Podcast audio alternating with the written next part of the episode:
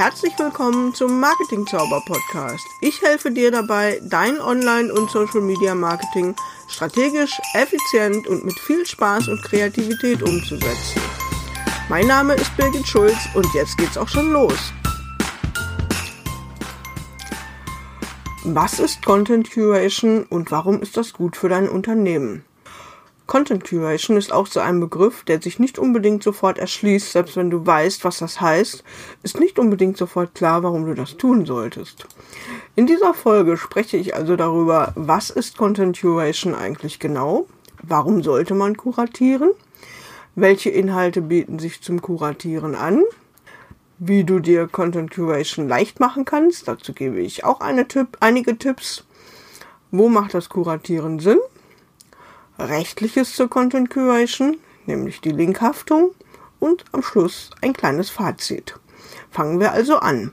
Was ist Content Curation genau?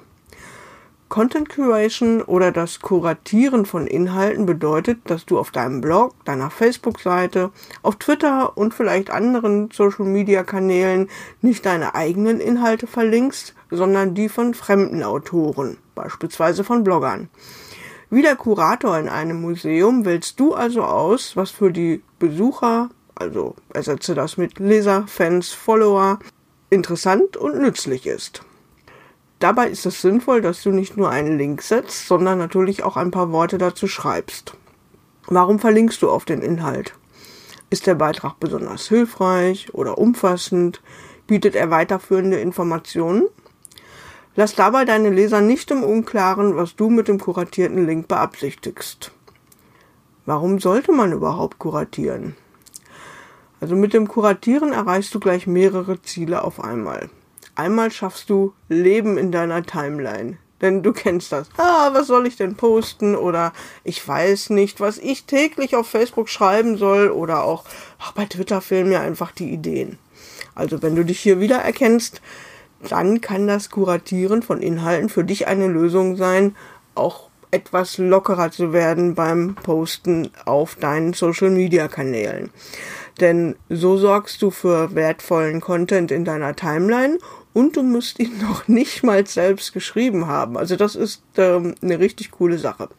Deine Fans, Follower und Leser werden es dir auf jeden Fall danken, weil sie wissen, dass sie bei dir immer aktuelle Inhalte und neue Impulse erhalten werden. Damit bietest du zusätzlich ein, zu deinen eigenen Inhalten Abwechslung und Mehrwert. Nützlichkeit und Relevanz sind auch hier die Schlüsselworte wie bei der Suchmaschinenoptimierung beispielsweise auch.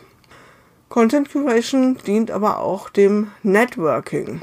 Denn wenn du das betreibst, also Inhalte kuratierst, dann solltest du möglichst darauf achten, dass das auch bemerkt wird. Nach dem Motto, tue Gutes und rede darüber.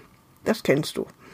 Also auf Facebook markierst du denjenigen, dessen Inhalt du empfiehlst. Auf Twitter verwendest du im Tweet sein Twitter-Handle. Auf deinem Blog informierst du über die Pingback-Funktion. Wenn du Content Curation betreibst, solltest du möglichst darauf achten, dass das auch bemerkt wird. Frei nach dem Motto tue Gutes und rede darüber. Wie kannst du das machen? Auf Facebook markierst du denjenigen, auf LinkedIn auch. Ähm, auf Twitter verwendest du seinen Twitter-Handle. Ähm, auf Instagram kannst du auch jemanden markieren. Also da gibt es verschiedene Möglichkeiten, wenn du Inhalte von anderen teilst, dass du denjenigen auch darüber informierst. Auf dem Blog geschieht das, wenn du einen Inhalt verlinkst über die sogenannte Pingback-Funktion. Die muss derjenige allerdings auch aktiviert haben, damit er dann auch tatsächlich informiert wird. Du kannst, wenn du ganz sicher gehen willst, auch jemanden anmailen und ihn kurz darauf hinweisen, dass du seinen Beitrag XY empfohlen hast. Das kann dir ein Bonuskonto verschaffen, das du anzapfen kannst, wenn du mal etwas hast, das du einem breiteren Interessentenkreis vorstellen möchtest und dann umgekehrt darum bittest, dass man vielleicht auch mal deine Inhalte teilt. Welche Inhalte bieten sich zum Kuratieren an? Zunächst einmal nur Inhalte, die für deine Leser auch interessant sind. Sie sollten zu deinem Thema passen. Du kannst aber auch Randthemen wählen, die zwar für deinen Bereich wichtig sind, die du aber nicht selbst abdecken kannst oder willst oder auch darfst. Bei mir ist das beispielsweise das Thema Recht. Gerade im Marketing kann man viel aus Unwissenheit falsch machen. Schnell sind dann Verstöße gegen das Gesetz gegen den unlauteren Wettbewerb, das berühmte UWG, den Vorgaben zum Datenschutz oder auch das bürgerliche Gesetzbuch BGB begangen. Wenn man einfach nur eine tolle Marketingmethode aus den USA kopiert, dann geht das manchmal schon mal sehr schnell, weil man sich einfach gar keine Gedanken darüber macht, wo man hier in Deutschland damit gegen geltendes Recht verstoßen kann weil das so ist, teile ich auch gern Beiträge von Anwälten, die sich mit dieser Thematik befassen, beispielsweise auf meiner Facebook-Seite. Es müssen aber nicht nur Blogbeiträge sein, die du teilen kannst. Ich teile beispielsweise auch gern kostenlose Challenges oder günstige Kurse von anderen, wenn ich sie persönlich kenne und davon überzeugt bin, dass die Angebote auch für meine Fans, Follower und Leser sinnvoll und nützlich sind. Und da stellt sich dann die große Frage soll ich Beiträge von der Konkurrenz kuratieren. Du kannst auch Beiträge von deinen Mitbewerbern teilen, die genau deinen Kernthemen betreffen. Klingt zunächst widersinnig, oder? Warum solltest du deine Konkurrenz empfehlen?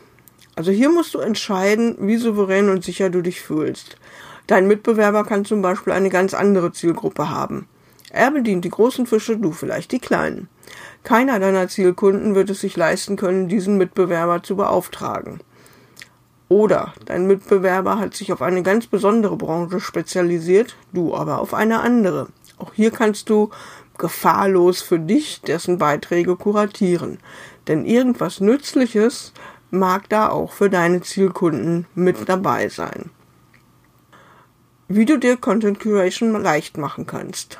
Das Mindset, regelmäßig Inhalte von anderen zu verbreiten, musst du natürlich erst einmal entwickeln. Bei vielen kommen dann auch noch Hemmungen dazu, zu befürchten, mit zu vielen Infos die eigenen Leser, Fans und Follower zu nerven. Meiner Meinung nach ist das einfach zu umgehen. Als Quellen für meine kuratierten Inhalte nutze ich sowohl Feedly als äh, RSS-Feed-Aggregator, Facebook als auch Twitter und manchmal auch Newsletter von anderen.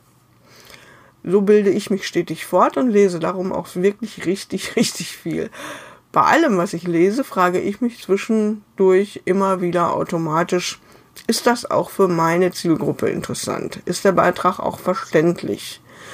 Ist er es vielleicht nicht, dann speichere ich ihn übrigens in meinem Evernote-Notizbuch Ideen für Blogartikel ab und irgendwann wandert das Thema dann auch möglicherweise in meinen Redaktionsplan. Ich lese gerne, wenn ich denn frühstücke, äh, Feedly statt einer Zeitung. Also da bekomme ich dann die abonnierten Blogs quasi druckfrisch frei Haus. Und wenn ich dann sofort teilen würde, dann würde das bedeuten, dass meine Leser, dass ich meine Leser mit einer ja, Fülle von Links und Tipps überschwemme. Und ich habe schon gemerkt, dass vor vielen, vielen Jahren allerdings, dass das keine besonders gute Idee ist. Dann wird man nämlich zu einer Art äh, Linkschleuder oder Spamschleuder. Darum überlege ich immer sehr genau, ist es wichtig, diesen Beitrag jetzt, in diesem Moment sofort zu kuratieren. Das ist beispielsweise der Fall, wenn ähm, von einem erfolgreichen Hacking auf einer Plattform berichtet wird und äh, dass die sofort, sofortige Änderung eines Passworts nötig machen würde, dann würde ich immer sofort einen Artikel teilen, wenn ich ihn selber sehe.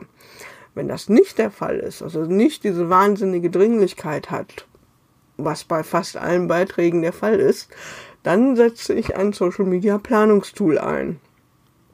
Und zwar bei mir ist das der Social Pilot, den ich sehr gerne nehme. Sehr bekannt ist beispielsweise aber auch das Tool Buffer, das sehr, sehr viele verwenden und mit dem du natürlich auch sehr gut arbeiten kannst. Egal welches Werkzeug du dann einsetzt, du sorgst dafür, dass du diese Beiträge schön gleichmäßig verteilst und eben nicht als Spams, Spams, Spam-Schleuder auftrittst, denn auch relevanter Inhalt kann Spam werden, wenn es einfach zu viel zu einem bestimmten Zeitpunkt gleichzeitig ist. Wo macht das Kuratieren jetzt Sinn? Du kannst Inhalte an vielen Stellen kuratieren. Ich fange mal mit den Klassikern an. Einmal Content Curation auf Facebook. Auf Facebook ist das eigene Profil das naheliegendste, aber nicht unbedingt der beste Ort, um Inhalte zu kuratieren. Wenn deine Freunde auch zu deiner Zielgruppe gehören, dann ist das noch so halbwegs sinnvoll. aber oft ist das ja auch nicht unbedingt der Fall und darum gibt es da bessere Orte. Auf jeden Fall ist deine Facebook-Seite der richtige Ort. Wenn du Administrator von einer oder auch vielleicht von mehreren Gruppen bist, dann können auch diese Gruppen die perfekten Orte für deine kuratierten Inhalte sein.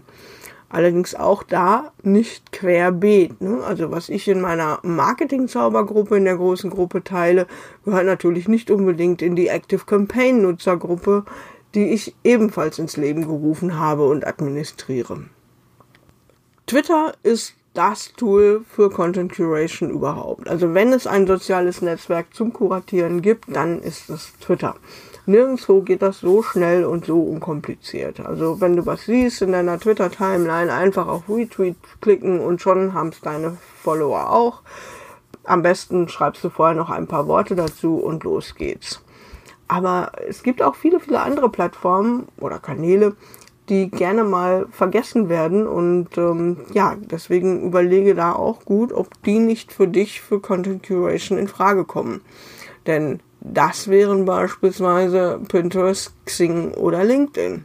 Also auch auf Xing und LinkedIn kann man Inhalte von anderen empfehlen, wenn man da sowieso aktiv ist. Und das solltest du vielleicht sein. Also Xing und oder LinkedIn äh, sind immer noch sehr relevante Netzwerke und Kanäle in Deutschland ähm, oder werden auch immer relevanter, ähm, dann ist das eine gute Geschichte, auch dort mal Inhalte von anderen zu kuratieren auch das Pinnen auf Pinterest gehört zu Content Curation. Also nichts anderes machst du, wenn du diese Pinwände zusammenstellst, als Inhalte zu kuratieren, zusammenzustellen für andere, um oder auch für dich, um eben relevante Informationen an einer bestimmten Stelle zu haben. Für viele Blogs ist Pinterest inzwischen ein sehr, sehr großer Traffic-Lieferant, ein sehr wichtiger Traffic-Lieferant und das liegt natürlich genau an diesem System.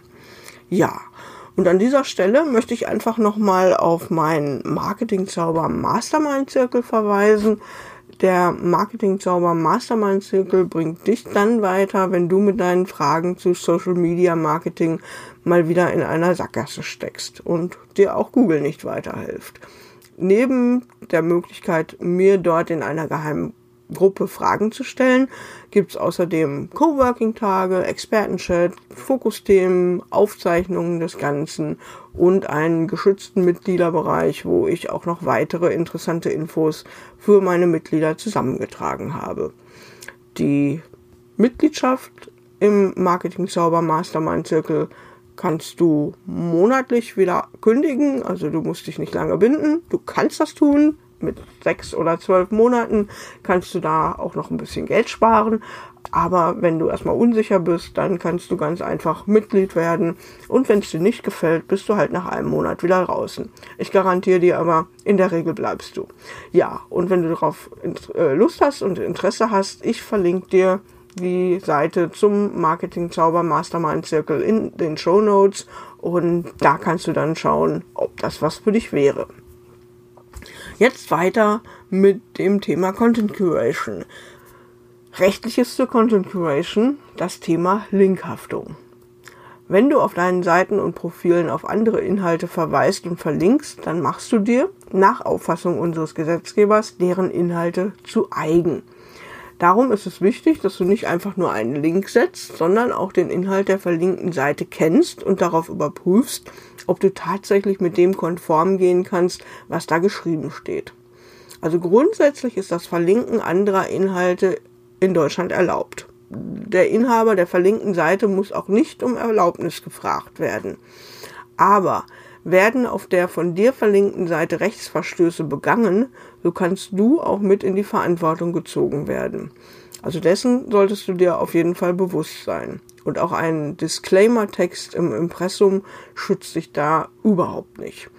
Sollte also auf einer von dir verlinkten Seite ein Urheberrechtsverstoß erfolgen, beispielsweise könnte man sich vorstellen, dass auf ein illegales Streaming-Angebot verlinkt wird oder dass ein Bild nicht ordentlich lizenziert wurde und verwendet wird oder indem dort vielleicht zum Begehen von Straftaten aufgerufen wird, dann kannst du durch deine Verlinkung in Schwierigkeiten geraten.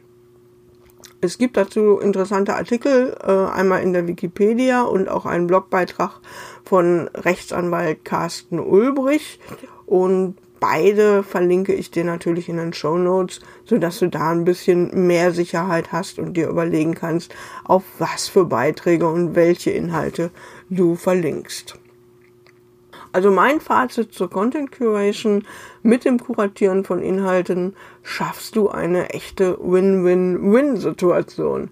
Du bietest also einen zusätzlichen Mehrwert für deine Leser, du vernetzt dich mit anderen Bloggern und Content-Produzenten und du belebst deine Timelines mit Abwechslung. Meiner Meinung nach kannst du nicht so viel falsch machen achte darauf, dass du nicht einfach nur einen Link postest, sondern immer dazu schreibst, warum du den Inhalt verlinkst und empfiehlst. Also ich gehe davon aus, dass du natürlich die verlinkten Inhalte auch selbst gelesen hast und dir darum sicher sein kannst, dass dort keine erkennbaren Rechtsverstöße begangen werden. Wenn du nur Inhalte kuratierst, die du auch guten Gewissens empfehlen kannst und es sich um positive Empfehlungen handelt, dann werden sich die von dir verlinkten Urheber auch über deine Arbeit freuen und natürlich auch nichts dagegen haben. Ja, und damit bin ich am Ende dieser Folge angelangt. Mich würde interessieren, wie schaut's aus? Betreibst du schon Content Curation? War das bisher kein Begriff für dich? Hast du es vielleicht instinktiv schon richtig gemacht? Wirst du vielleicht künftig mehr Inhalte kuratieren? Also wenn du magst, schreib mir gern einen Kommentar in den Show Notes dazu und äh, wir können da gerne dann auch über das Thema diskutieren. Und das war die heutige Marketing Zauber Podcast Folge. Ich hoffe, sie hat dir gefallen und wenn das so ist, freue ich mich über 5 Sterne bei iTunes oder über deinen Kommentar unter den Show Notes auf meiner Website unter marketing-zauber.de. Mach's gut und bis zum nächsten Mal. Ciao, ciao.